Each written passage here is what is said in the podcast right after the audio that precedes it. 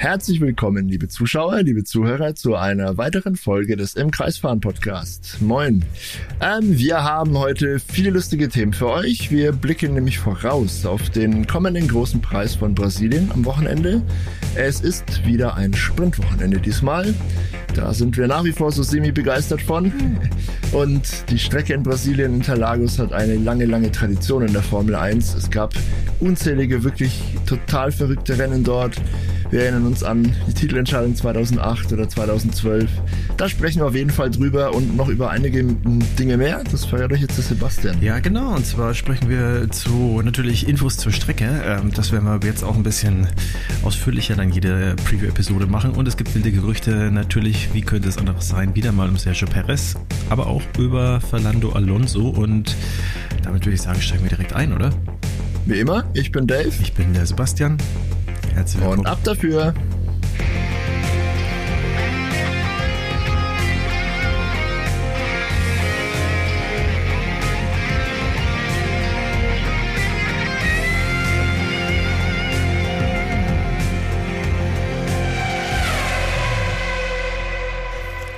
Ja, äh, über all diese Dinge sprechen wir und natürlich, das darf man nicht vergessen, geben wir am Ende dieser Episode wie immer unsere Prognose für das Podest ab.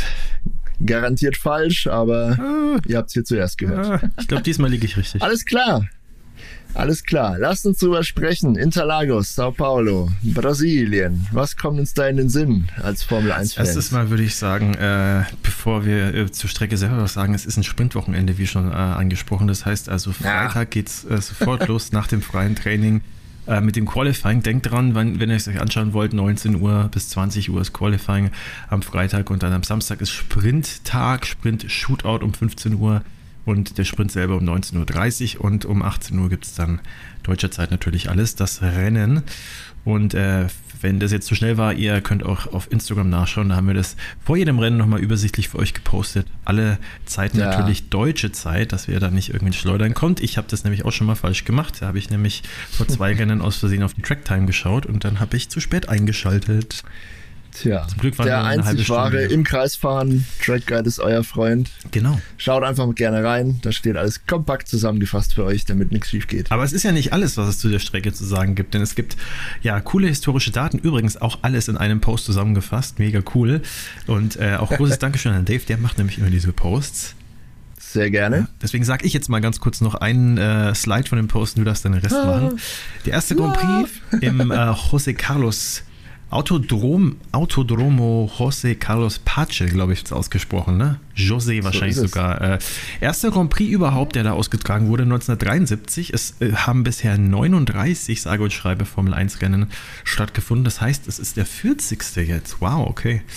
Meisten hm, Siege hat übrigens äh, Michael Schumacher Vier an der Zahl, das heißt, jeder zehnte Grand Prix wurde von Michael Schumacher gewonnen und die meisten Siege als Team hat Ferrari. Wenn die jetzt äh, ein Grand Prix dieses Mal gewinnen, hat, äh, haben die jedes vierte Rennen gewonnen. Also die haben neun bisher. Passend dazu habe ich hier was Rotes an heute. Ja. Forza Ferrari, auf geht's. Ja, und der letzte Sieger hieß George Russell und äh, wir haben in unserem Skript, auch da äh, muss ich Dave danken, der immer die kuriosesten Statistiken ein- und auspackt.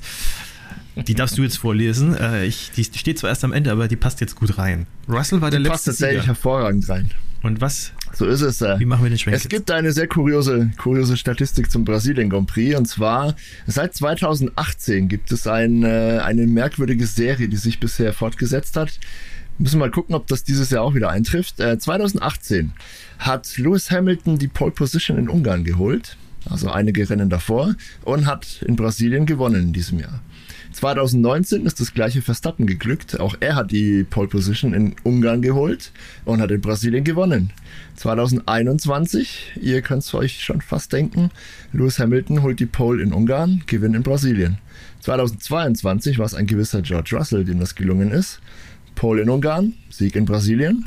Und äh, ja, 2023 wissen wir die hat Lewis Hamilton die Pole geholt in Ungarn. Lieber Sebastian, du weißt ja. das. Jetzt liegt es an ihm auch in Ungarn, äh, in Ungarn, in Brasilien zu gewinnen und diese Serie fortzuführen. Ja, und das ist gar nicht mal so unrealistisch, denn äh, er ist in Topform und auch der Mercedes kommt so langsam wieder in Schwung. Und äh, Verstappen gewinnt längst nicht mehr so souverän die Grand Prix. Äh, gut, beim letzten Mal war es dann doch ein ganz gutes Polster. Aber die Strecke äh, ist eine Hamilton-Strecke. Und äh, nicht nur eine Hamilton-Strecke, da können wir auch später noch ein bisschen mehr drüber sprechen, sondern wir wollten ja eigentlich auch ein bisschen zur Historie von äh, der Strecke in Brasilien, Sao Paulo etwas sagen. Und ich glaube, da bist du wiederum äh, etwas beschlagener als äh, der Formel 1 Historian hier. Gibt eine Menge. Also ich habe es halt vorab schon äh, mit Sebastian, wir, wir äh, WhatsAppen uns ja immer fleißig hin und her. Ich habe schon gesagt, wir könnten einzig und allein über die Geschichte und über die verrückten Rennen, die es in Brasilien gab, schon locker eine Stunde sprechen und einen ganzen Podcast füllen. Äh, machen wir jetzt natürlich nicht. Also wir füllen schon einen Podcast, aber halt nicht eine Stunde. so ist es. Ja. Wir bemühen uns um Kürze. Ähm, ja, wir können ja, wenn wir schon bei Lewis Hamilton sind, mal ähm, da in die Historie einsteigen. 2021 hat der Kollege nämlich ein, eine unglaubliche Aufholjagd gezeigt äh, oh ja. und damit äh, letztendlich die Titelchancen noch aufrechterhalten. Äh, ihr erinnert euch vielleicht noch, es ist noch nicht so lange her, er war da am Ende des Feldes und hat sich meisterhaft nach vorne gekämpft und hat noch gewonnen, wenn mich nicht alles täuscht. Also das ja. war ein sensationelles Rennen von ihm. Er ist da wirklich wie entfesselt gefahren. Ganz ähnlich wie ein gewisser Ayrton Senna, wie man sagt in Brasilien. Ähm, dem ist das 91 gelungen, einen unglaublichen Sieg in Brasilien zu holen vor seinem Heimpublikum. Das war sein erster Sieg äh, zu Hause damals. Er hat sich zwar nicht von ganz hinten nach vorne durchgekämpft, aber er hat äh, über weite Strecken des Rennens ähm, ja damit gekämpft, dass sein McLaren damals nur in einem Gang festgesteckt ist. Er hatte nur noch den sechsten Gang zur Verfügung. Und das ist in Interlagos tatsächlich gar nicht mal so gut, weil die Strecke viele langsame Kurven hat. Also er hatte wirklich dann zu kämpfen, dass die Drehzahl nicht in den Keller geht, dass der Motor nicht abstirbt und er war am Ende, ich glaube, jeder, jeder Formel 1-Fan hat den Schrei noch im Ohr, er hat am Funk sich die Seele aus dem Leib geschrien. Es war äh, pure Emotionen, pure Freude. Er hatte dann am Ende auf dem Podest kaum noch Kraft, den Pokal in die Höhe zu hieven. Er hat wirklich alles gegeben an diesem Tag. Also absolut episches Rennen. Wir hatten aber auch noch einige andere lustige Gegebenheiten. Ähm, 2010 holte in Interlagos ein gewisser Nico Hülkenberg eine Pole Position im Williams. Das hatten wir in einem der vergangenen Podcasts auch mal thematisiert. Ähm, wie gesagt, unglaubliche Rennen 2008. Wir erinnern uns, Lokalmatador Felipe Massa war für einige Sekunden Weltmeister, ehe dann Lewis Hamilton doch noch ah, in der allerletzten Kurve des allerletzten Rennens äh, in der Saison sich den entscheidenden Platz geholt hat, um, um doch Weltmeister zu werden. Das wird jetzt gerade noch juristisch alles äh, angefochten, diese Saison. Da gehen wir lieber gar nicht weiter drauf ein. Ganz dramatisches Saisonfinale 2012 auch, als ähm, Fernando Alonso und Sebastian Vettel gekämpft haben um den Titel und Sebastian Vettel in der ersten Runde umgedreht wurde. Letzter war mit einem beschädigten Auto, dann aber doch noch durchs Feld fliegen konnte und ähm, ja, sich doch noch ausreichend viele Punkte geholt hat, um seinen damals dritten Weltmeistertitel in Folge zu holen. Apropos dreimalige Weltmeister, 2016 hatten wir auch eine großartige Fahrt bei Regen von ähm, Max Verstappen. Der hat sich damals von, Gott, wo war das? Platz 17, glaube ich, auf, aufs Podest noch gerettet in einem wirklich unglaublichen Drive im Regen. Regenrennen sind in Brasilien sowieso äh, öfter mal an der Tagesordnung. Auch dieses Wochenende übrigens. Und damit kehren wir vielleicht zurück in die Gegenwart. Ja, aber nicht bevor wir äh, nicht das legendärste Aufhol, die legendärste Aufholjagd in äh, Paulo überhaupt äh, thematisiert haben. Das war 1997, als ich mir äh, das äh, Formel 1 oh. Rennspiel auf der Playstation, mein erstes Playstation-Spiel, äh, Formel 1 damals so betitelt. Es war die 95er Saison, die da drin war, ist aber 96 äh, rausgekommen und ich habe 97 mir erst gekauft, weil ich vorher keine äh, Playstation hatte und da habe ich sage und schreibe von ganz hinten das Feld abgerollt und bin dann Erster geworden und habe dann auch im Laufe des, des Spiels sozusagen dann auch immer schlechtere Teams genommen. Und dann war ich total stolz, dass ich mit dem 44, das absolute, absolut schlechteste Team damals wahrscheinlich, äh, wirklich teilweise ein, zwei Minuten rausgefahren habe vorne und das äh, Feld dominiert habe, bis mir dann irgendwann aufgefallen ist, dass die Schwierigkeitsstufe wahrscheinlich nicht so hoch ist. Und äh, das war dann wahrscheinlich auch der Grund, warum ich so gut war, ja. War vielleicht doch nicht so beeindruckend. war es genauso. Deswegen ich stelle zurück in die Vergangenheit, äh, von der Vergangenheit in die Gegenwart, wie du schon gerade gesagt hast. Ja. ja es Regen, Regen droht. Ja, Ab morgen schon. Also wir nehmen es gerade am Donnerstagabend mehr, auf. Ja, hatten wir länger nicht mehr. Die erste Saisonhälfte schon mehr als genug Regen. Ne? ja. ja, ja ja, verregnetes Qualifying könnte morgen wieder drohen. Das mhm. hatten wir die, die Saison wirklich öfter. Regen am Samstag und dann ein trockenes Rennen am Sonntag. Mal gucken. Diesmal ist das Qualifying bekanntlich schon am Freitag, weil wir ein Sprintwochenende haben, wie der Sebastian schon erzählt hat.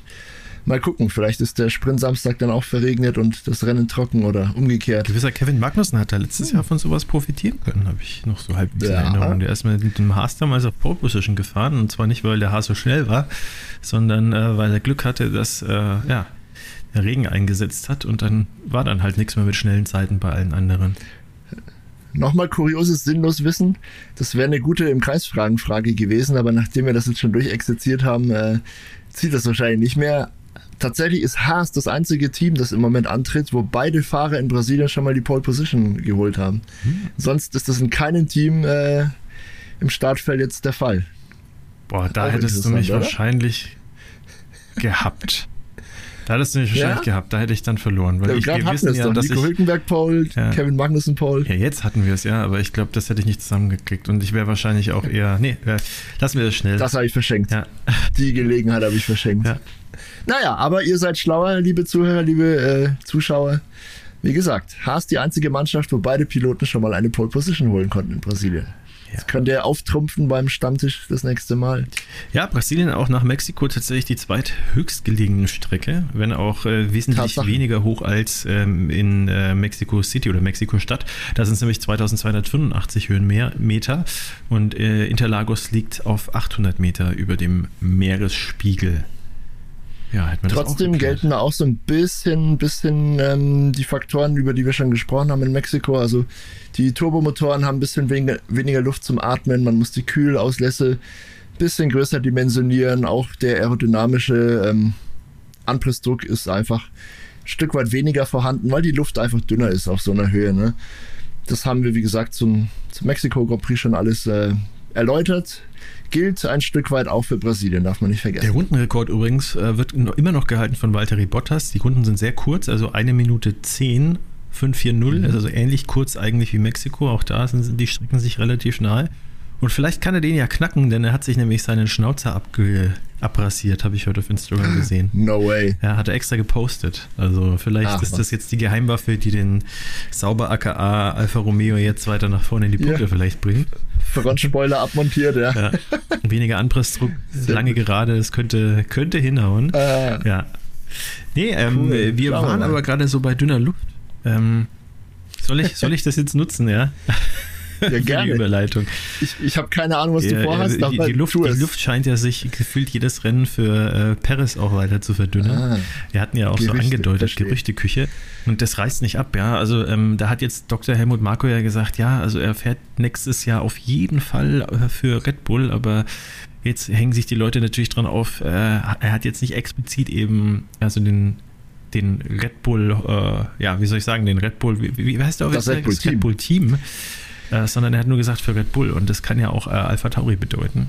Also es könnte ja den Swap geben, der ja schon angedeutet wird von vielen. Unter anderem Ralf Schumacher ist da sehr überzeugt davon, dass das äh, stattfinden wird nächstes Jahr. dass äh, also mhm. zumindest mal Daniel Ricciardo ähm, seinen Platz bekommen wird neben Max Verstappen. Ja, schauen wir mal. Also ähm, was, was sagst du denn dazu?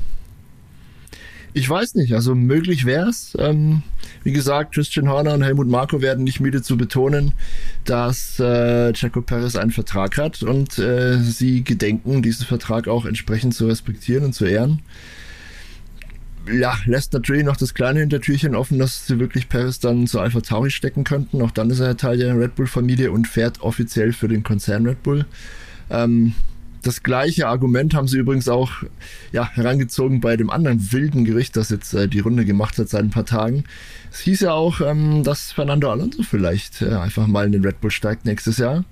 Das wurde auch äh, auf, ja, aufgrund eines mysteriösen Tweets ähm, am letzten Wochenende so ein bisschen, hat sich so hochgeschaukelt. Ja. Ein, ein spanischer Reporter hat da getwittert, geixt, wie sagt man da mittlerweile? Ja. Ich weiß es nicht. Geixt, ja, ähm, wahrscheinlich. Ja. Dass er wohl im, im, Fahrerlager in Mexiko eine Geschichte gehört hat, die unglaublich ist und ähm, er hofft, dass sie nicht eintritt und überhaupt und sowieso. Er hat aber nie irgendwelche Namen genannt, nicht spezifiziert. Das ließ natürlich direkt Raum für Spekulationen und das Internet ist nun mal das Internet. Ja, alle haben sich drauf gestürzt und sich da irgendwas zusammenkonstruiert, dass ähm, ja, Fernando Alonso vielleicht zu Red Bull wechseln äh, könnte wie gesagt, Helmut Marko und, und Christian Horner waren da sofort zur Stelle und haben das abgewiegelt. Und Fernando Alonso selbst hat sich jetzt auch geäußert. Ja. Der war richtig sauer, alter Schwede. Ja, der hat sogar gesagt, das wird Konsequenzen haben. Er wird sorgen, es wird sogar mhm. äh, selber dafür sorgen, dass es Konsequenzen hat. Ähm, also der war wirklich nicht amused. Mhm. Äh, ja, ich glaube, da ist nichts dran. Also ist zwar ein spektakuläres Gerücht, aber da würde, glaube ich, Alonso anders reagieren also cool wäre schon, ne? Für, für, für uns Fans wäre das total geil. Ah, Stell dir mal vor, schon, der Altmeister ja. auf seine, auf seine letzten ein, zwei Saisons vielleicht noch neben lieber, dem neuen Superstar. Aber lieber hätte ich es, wenn äh, tatsächlich, ja, Aston Martin 2024 die Topform von Anfang 23 wiederfindet und dann auch über die Saison konservieren kann und dann eben weiterer Titelcontender ist mit äh, ja, Alonso, das fände ich fast noch irgendwie cooler. Das wäre sehr cool. Äh, ja, ja, im Endeffekt, also Paris oder Danny Rick will ich da schon ganz gerne sehen, äh, an der Seite von Max Verstappen. Wenn ich ehrlich bin, lieber Danny Ricciardo, der hat ja jetzt äh, ja, bewiesen, dass er äh, wieder in Form ist. Und gut, wenn Paris äh, sich stabilisiert, dann hat er es natürlich auch verdient. Aber schauen wir mal. Also, ich glaube. Übrigens, äh, deine These wackelt. Du hast ja gesagt, 2024 wird die spektakulärste Saison seit langer, langer Zeit. Ja. Äh, Red Bull hat da jetzt schon so ein bisschen versucht, äh, mal äh, proaktiv tätig zu werden und hat schon gesagt, naja, Leute, wir hatten ja ähm, diese Testbeschränkung aufgrund des Verstoßes gegen das Cost Cap. Wir erinnern uns. Also ohnehin, weil sie Konstrukteursweltmeister waren, hatten sie eh schon die wenigste Zeit im Windkanal und für, für CFD-Testläufe ähm, und so weiter. Da wurde ihnen nochmal 10% abgezogen und da haben sie gesagt, naja, zu Beginn der Saison mussten sie Entscheidungen treffen, äh, wie sie die Zeit äh, oder die Kapazitäten einfach nutzen wollen. Und die haben tatsächlich sehr wenig dieser Zeit in die Weiterentwicklung des RB19 gesteckt. Äh, unglaublich, ja. Die sind dieses Jahr mit dem RB19 schon so gut äh, aus den Startlöchern gekommen. Das Auto war so dominant, dass sie von vornherein, von vornherein gesagt haben, ich kann ja nicht mehr reden, es tut dass sie von vornherein gesagt haben, ähm, ja, wir entwickeln das Auto mal so ja, entspannt weiter. Ja, die haben zwar häufig Teile gebracht, aber es waren meistens so kleinere kosmetische Änderungen oder mal ein spezieller Flügel für, für Monza oder sowas. Und tatsächlich haben sie wohl einen Großteil der Entwicklungszeit schon in das nächstjährige Auto gesteckt.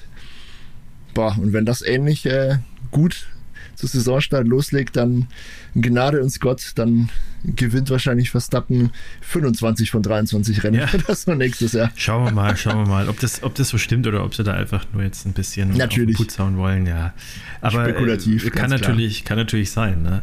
Äh, aber was, was natürlich wesentlich erstmal kurzfristig interessanter ist, wie schlagen sich denn eigentlich die anderen Teams? Wir haben ja da noch so ein paar weitere Kandidaten, die äh, ja so Auf- und Ab sich befinden, äh, insbesondere McLaren, die haben sich ein bisschen selber verbaut, sage ich mal. Also gut, bei Piastri, da war es so ein bisschen klar, der Rookie, der Rookie-Faktor, der kann nicht jedes Mal irgendwie genauso gut wie Norris sein oder besser. Ähm, der hat so ein bisschen federn lassen müssen im letzten Rennen in Mexiko. Mhm. Norris hat sich im Qualifying verbaut. Ich glaube, äh, der wird fahrerisch auftrumpfen. Der ist gerade in guter Form äh, in Brasilien. Die Frage ist, ob der McLaren das auch ist, denn der ist jetzt nicht unbedingt für eine Strecke wie Brasilien gemacht. Da hat Norris jetzt schon seit zwei, drei Rennen gesagt, dass das wahrscheinlich dort nicht so gut laufen wird, weil der McLaren in äh, ja, den langsamen Kurven tatsächlich äh, im Vergleich zu den Mercedes und auch den Red Bull äh, federn lassen muss. Mhm. Ferrari wiederum, weiß ich nicht, äh, wie, wie du da informiert bist, Dave, die kann ich gerade nicht einschätzen, aber die haben ja gezeigt in den letzten Rennen, dass sie auf jeden Fall auch eine aufsteigende Form haben.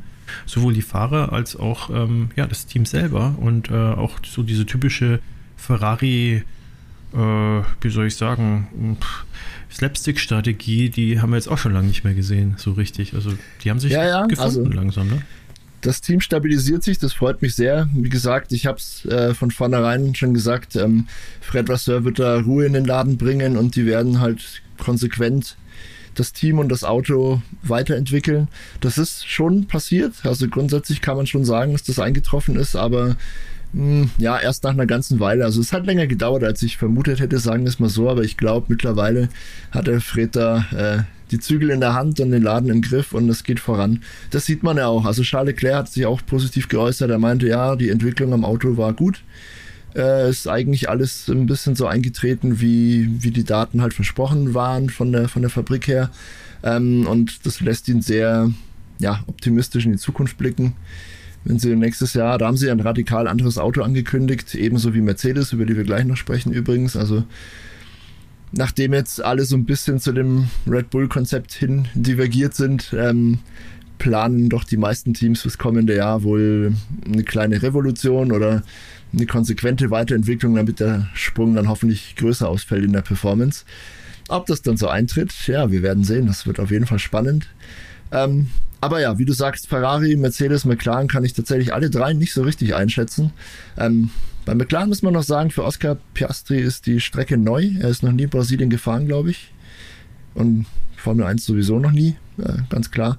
Er wird wahrscheinlich ähm, ein bisschen Anlaufschwierigkeiten haben, könnte ich mir vorstellen. Die Strecke ist schon speziell und Sprintwochenende hat man wirklich nur eine Trainingssession Zeit, um ein Setup zu finden, um sich auf die Strecke einzuschießen. Andererseits wir haben es schon oft thematisiert, der gute Piastri ist schon, kann man sagen, mit Abstand der beste Rookie seit langer Zeit und also, vielleicht schafft das ja doch in einer Stunde so alles abzuchecken. Ich glaube, eher einschießen, als dass er sich selber rausschießt, was wir ja auch bei vielen Rookies schon gesehen haben. Hoffen ja. wir es. Für Logan Sargent ist die Strecke auch neu, wenn mich nicht alles täuscht. Ja. Für den geht es vor allem mal darum, ja, heil anzukommen und den, die Gap nicht zu groß zu lassen, weil wir haben ihn ja eigentlich auch zu Recht so ein bisschen gelobt, auch im letzten Rennen, aber faktisch ist er auch da wieder letzter geworden, weil so viele ausgeschieden sind. Also der kommt da hinten irgendwie von der Routenlaterne nicht äh, weg. Müssen wir mhm. mal schauen. Müssen wir mal schauen, wie der sich schlägt. Aber du hast gesagt, wir reden noch ein bisschen über Mercedes. Äh, ich, äh, was hast du denn da für Infos, bevor wir dann zu den äh, gehen? Ich habe keine großen Infos. Äh, das, das Thema ist, dass ähm, Upgrade, äh, das seit Austin drauf ist, verstehen die Kollegen jetzt tatsächlich ein bisschen besser. Und wir haben schon in Mexiko gesehen, ähm, das war das Rennen 1 nach dem Upgrade, mhm. dass die Performance auf jeden Fall zumindest bei Lewis Hamilton doch äh, vorhanden war. Also ich denke, die haben das Paket jetzt schon ganz gut kapiert. Die wissen, welche Stellschrauben man da anpassen muss, damit äh, die Performance aus dem Auto kommt. Du hast es auch schon angedeutet, für Lewis Hamilton ist Brasilien als Land und die Strecke äh, von großer Bedeutung und er läuft da ja regelmäßig zur Höchstleistung auf. Also ist er sogar inzwischen Staatsbürger seit letztem Jahr, glaube ich, ne? In Brasilien. Ja, Ehrenbürger irgendwie. Ehrenbürger, Staats, also Ehrenstaatsbürgerschaft gibt es da, glaube ich, irgendwie sowas, ja. Irgend sowas. Ja, er, ich, Was ich witzig ja. finde, ne? Weil er wirklich eigentlich ihrem Nationalhelden Felipe Massa in letzter Sekunde den Titel entrissen hat damals. Wie diese Liebe zwischen Brasilien und, und Hamilton da zustande kommt, ist mir nicht ganz klar. Ja, aber die Fans lieben klar, auch, also. Senna, großes Idol ja. und so. Ja, ja, die, die Fans lieben Hamilton, ich weiß schon, aber ja. Ich finde das ein bisschen paradox, aber ja, es ist, ist doch schön. Aber es ist, ist ja, cool. ist ja schön, dass sowas passiert im, in dem Sport, weil ähm, das, das, sieht man ja, dass die Liebe dann sozusagen zur, zur Sportart dann größer ist als sozusagen die Aversion dann gegen einen, der ja. dem Landsmann oder der den, ja, dann den, die Wurst vom Teller sozusagen stibitzt hat in letzter, in letzter Sekunde. Ja. Sehr gut. Ja, ein Aspekt habe ich noch, über den ich kurz reden wollte. Ähm, es geht hinten ja weiter, weiterhin hoch her der Kampf zwischen, naja, Williams kann man dazu nehmen, also Williams, Alpha Tauri, Alpha Romeo und Haas, geht jetzt in die, naja, vorvorletzte Runde. Es wird spannend. Alpha Tauri ist derzeit in Form hoch. Ja, die, die Updates greifen da auch endlich. Daniel Ricciardo ist in Topform. Könnte sein, dass Williams noch bangen muss. Mhm. Das ist ja ein gewissermaßen ein Mann-Team. Da holt Alex Albon fast alle Punkte. Logan Sargent hat bisher ein beigetragen dazu. Ähm, die Haas haben jetzt zwar auch ein großes Upgrade gebracht, aber das kommt irgendwie noch nicht so ganz an. Hülkenberg hat auch schon gesagt, die haben sich da mehr versprochen von. Er hofft einfach auf den Regen. Ja? Seine erste Pole hat er damals auch im Regen geholt in Brasilien. Vielleicht gelingt ihm das ja nochmal. Letztes Jahr hat sein Teamkollege ja die Pole bei Regen geholt. so Vielleicht haben sie ja ein Abo auf die Pole, die zwei. Mal gucken. Und Alfa Romeo kann ich ganz schwer einschätzen. Ja. Die sind irgendwie irgendwo im Nirgendwo glaube fast da, für die geht nichts mehr nach vorne. Ja, das dann müssen sie eher nach hinten gucken. Wahrscheinlich so ein bisschen tagesformabhängig und äh, wie, wie gut das Auto zur Strecke passt. Ich würde den beiden niedrige Punkte äh, zutrauen, wenn es ein gutes Wochenende wird. Das Problem ist, äh, ich, mhm. also Albon fährt beständig in die Punkte ähm, und äh, gerne mal irgendwie so in der Range 7 bis 10. Ähm, also Platz, nicht Punkte. Äh, mhm. Und äh, der, also die beiden Alpha Tauri, die haben wahrscheinlich die besten Chancen. Also wenn, wenn sie sich selber nicht ver verhageln, die hätten ja auch eigentlich beide im letzten Rennen wahrscheinlich schon gepunktet. Zunoda hat es weggeschmissen, leider. Ähm, ja, ja. Wenn die die Pace konservieren können und auf die Strecke bringen, dann wird es wahrscheinlich nach Brasilien wirklich knapp für Williams. Aber wir werden sehen. Wir werden sehen. Äh und um langsam zu einem Schluss zu kommen, yes. werden wir doch mal sehen, wer auf dem Podest landet. Ich mach mal jetzt, das, ich mach mal jetzt wieder den ersten. Äh, jetzt machst du, glaube ich, die Predictions. Äh, und ich mach's ganz go, go, schnell. Go. Also. Ganz äh, schnell. Ich, wer landet auf dem Podium in Brasilien? Ja, ähm, also ich sage auf Platz 3 Lando Norris, auf Platz 2 Max Verstappen und auf Platz. Na, Moment, äh, ich, ich korrigiere, ich korrigiere, ich korrigiere. ich sage auf Platz 3 äh, Charles Leclerc, auf Platz 2 Max Verstappen und auf Platz 1 Lewis Hamilton. Ja, okay. Weil der wird, die, der wird die ganze Geschichte weiterführen, äh, diese kuriose Statistik. Ähm, und äh, Verstappen, ja, äh, der, der kann ja auch nicht jedes Rennen gewinnen, sagen wir mal so. Wäre natürlich cool, wenn es mal wieder so ein Duell geben würde. Ne? Also, äh, wenn es noch eine Strecke gibt, auf der das äh, 2021er Duell Verstappen-Hamilton irgendwie noch, noch im, im ganzen Rennen halbwegs dauerhaft zustande kommen könnte, dann glaube ich, ist es Brasilien, weil da ist der Hamilton-Faktor. Mhm. Es gibt halt so Strecken, die passen halt zu Fahrern und da kann halt dann irgendwie, äh, sage ich mal, fast übermenschliche Dinge vollbringen, die vielleicht andere, auch wenn sie auf dem gleichen Level per se sind, nicht schaffen können können wir mal vielleicht drauf hoffen. Und vielleicht gewinnt ja dann Verstappen doch, aber ich glaube, es wird ein spannendes Ding.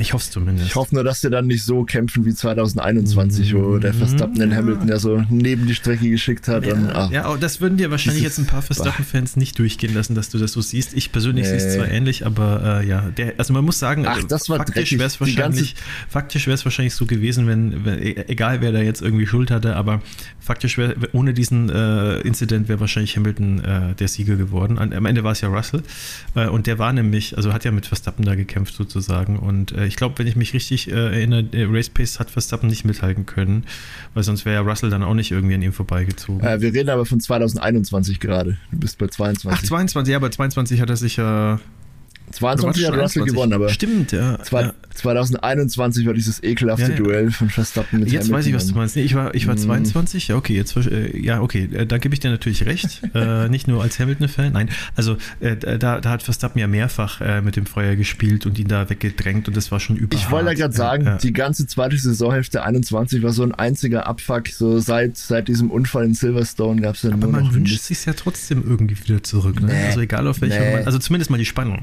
Also, jetzt die, die, ja, die 2021. Duelle. Ich sage ja 21, ne? Ich, ja, ja, aber ich wusste doch gar nicht, für wen ich mich dann freuen soll. Meine, beide waren komplett überlegen, ja, die ja. haben alles in Grund und Boden gefahren, beide hätten es verdient, Weltmeister zu werden, aber beide hatten solche dämlichen Aktionen drin und dieses, mhm.